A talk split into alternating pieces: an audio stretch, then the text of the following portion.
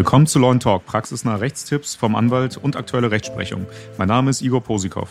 Ich bin Rechtsanwalt und Partner der Posikow Kehren Rechtsanwälte Partnerschaft in Hamburg. Und ich heiße Sie herzlich willkommen zu unserer heutigen Episode zum Thema Vorsicht mit der Mietminderung im Gewerbemietrecht. Neben mir sitzt mein Kollege, Rechtsanwalt Michael Kehren. Er ist Fachanwalt für Miet- und Wohnungseigentumsrecht und wird uns heute eine Menge zu diesem Thema erzählen. Denke ich mal. Hallo Igor, ich werde es versuchen. Ja, dann lass uns doch schon mal mit der ersten Frage direkt durchstarten. Also inwiefern unterscheidet sich jetzt die Mietminderung in gewerblich genutzten Räumen von der Mietminderung in Wohnräumen? Naja, unterscheiden ist nicht das richtige Wort. Ja. Ähm, die Rechtsgrundlage für die Minderung ist in beiden Mietverhältnissen gleich. Ähm, das Gesetz sagt, wenn durch einen Mangel die äh, Gebrauchstauglichkeit der Mietsache herabgesetzt ist, ist die Miete gemindert. Das gilt sowohl für Wohnraummietrecht als auch äh, für gewerbliches Mietrecht, also Mietverhältnisse über Geschäftsräume, Ladenlokale, Restaurants, Hallen, Betriebe. Büros. Büros, genau. Die Problematik liegt nicht in der gesetzlichen Regelung, sondern in der Ausnahmemöglichkeit, die das Gesetz vorliegt. Das Gesetz sagt nämlich nur, bei Mietverhältnissen über Wohnraum sind die Bestimmungen nicht abdingbar, also nicht durch Vertrag abzuändern. Bedeutet also, im Gewerberaummietrecht kann man die Regelungen zur Mietminderung äh, einschränken, beschränken durch Vereinbarung im Vertrag. Und davon wird Gebrauch gemacht. Okay, und welche Mängel oder Beeinträchtigungen rechtfertigen eine Mietminderung bei, bei solchen gewerblich genutzten Räumlichkeiten? Dieselben Mietmängel wie auch im Wohnraum. Also alles das, was dazu führt, dass die Mietsache nicht mehr zu dem vertraglich vereinbarten Zweck genutzt werden kann. Also es sind ebenso die feuchten Wände, wie die nicht funktionierende Heizung, die äh, fehlerhafte Elektrik. Such dir was aus. Alles, was einschränkt. Auch der Lärm innerhalb des Hauses, möglicherweise auch der Lärm außerhalb des Hauses, über dieses Thema haben wir in der letzten Folge schon gesprochen. Alles, was zu einer Beschränkung führen kann. Mhm, okay, gut. Also gibt es dann wahrscheinlich auch ähm, äh, Grundsätze, die, äh, nach denen die Höhe der Mietminderung berechnet werden kann. Nein, die Mietminderung, da gibt es jetzt keine Tabellen oder etwas, wo man ablesen kann, äh, nach dem Motto, wenn eine Wand feucht ist, sind es 10% Mietminderung, sondern auch da gilt Einzelfallbetrachtung. Abhängig von der Einschränkung der Gebrauchsmöglichkeit ist die Miete abgesetzt. Das kann äh, von 5% bis 100 Prozent gehen. Wenn die Räumlichkeiten insgesamt nicht benutzbar sind, musst du keine Miete zahlen. Also die Heizung fällt aus bei unseren Temperaturen gerade und äh, du kannst nur noch im Mantel und mit doppeltem Schal in deinem Büro sitzen. Das führt auch zu einer Mietminderung auf bis zu null. Auch insofern gelten übrigens keine Unterschiede zum Wohnraummietrecht. Es kommt nur darauf an, wie sehr ist die Gebrauchsmöglichkeit beeinträchtigt. Okay, da interessiert mich jetzt aber auch noch die Frage, ob man dann zu der Mietminderung auch einen möglichen Gewinnausfall geltend machen kann. Also wenn du einen Restaurantinhaber hast, der sagt, okay, bei uns ist es so kalt, die Gäste laufen uns davon, ähm, besteht da die Möglichkeit, neben der Minderung auch noch einen Gewinnausfall geltend zu machen?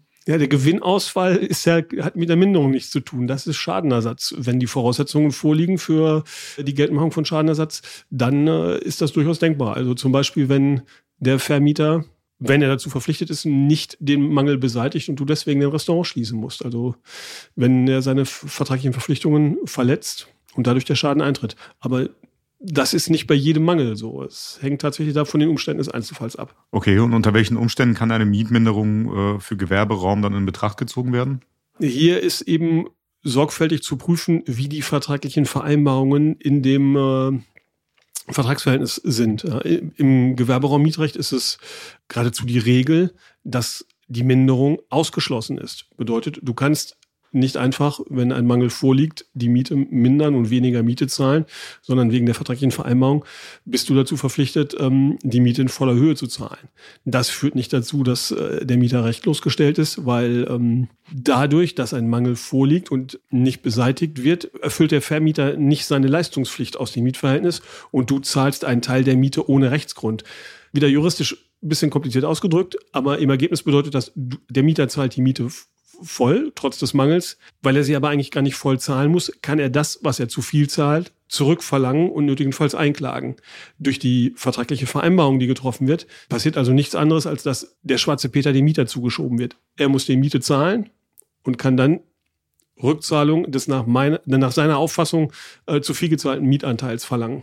Welche Schritte würdest du dem Mieter dann äh, empfehlen? Also bevor eine Mietminderung wegen Mängeln äh, in Erwägung gezogen wird. Also davon abgesehen, dass er erstmal zum Anwalt wahrscheinlich am besten gehen sollte. Ja, das ist in der Tat so, weil äh, Ausgangspunkt ähm, für die Beurteilung, was möglich ist, ist eben der Vertrag. Es muss geprüft werden, wie ist der Vertrag gestaltet, ähm, ist die Minderung ausgeschlossen, ist das wirksam ausgeschlossen worden. Ja?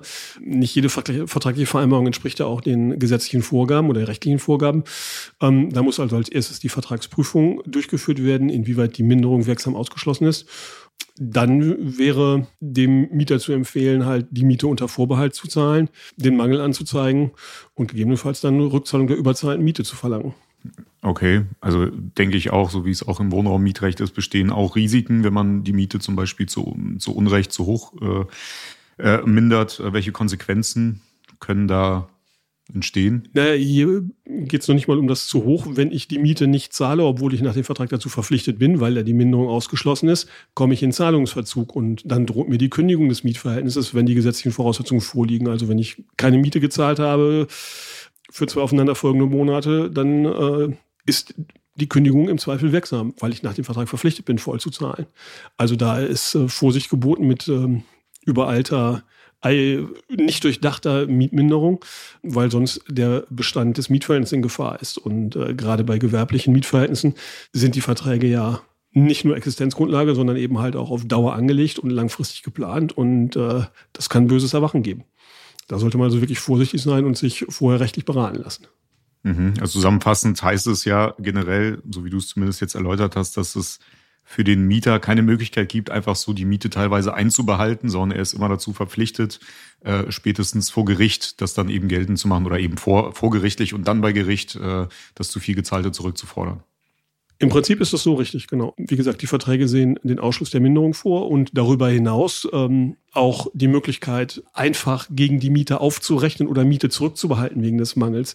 Die Verträge haben also in der Regel Klauseln, in denen drin steht, die Minderung der Miete ist ausgeschlossen und eine Aufrechnung, gemeint ist mit zu viel gezahlter Miete, ja, oder eine Zurückbehaltung der Miete wegen des Mangels, ist nur dann zulässig, wenn der Sachverhalt, der dem zugrunde liegt, unbestritten, also wenn die Parteien sich darüber einig sind, ja, oder rechtskräftig festgestellt, also durch Urteil festgestellt ist. Ja. Sonst kann ich also auch nicht aufrechnen oder zurückbehalten.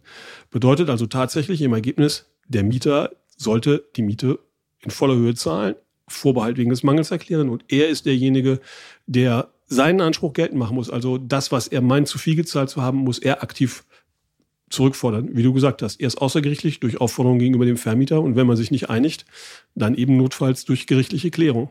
Okay, und wie kann sich der Mieter in solchen Fällen rechtlich absichern? Also wenn er eine Mietminderung aufgrund von Mängeln äh, in Erwägung zieht? Aus meiner Sicht sind zwei Wege denkbar für den Mieter. Gemeinsam haben beide Wege, er zahlt die Miete unter Vorbehalt.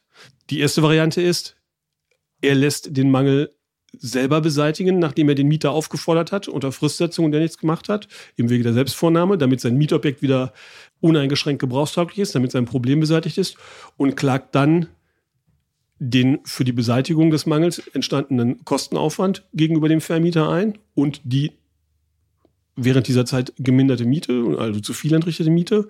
Oder der zweite Weg ist, er zahlt die Miete voll unter Vorbehalt und nach erfolgloser Mängelbeseitigungsaufforderung klagt er auf Beseitigung ähm, des Mangels durch den Vermieter, also eine Mängelbeseitigungsklage bei Gericht.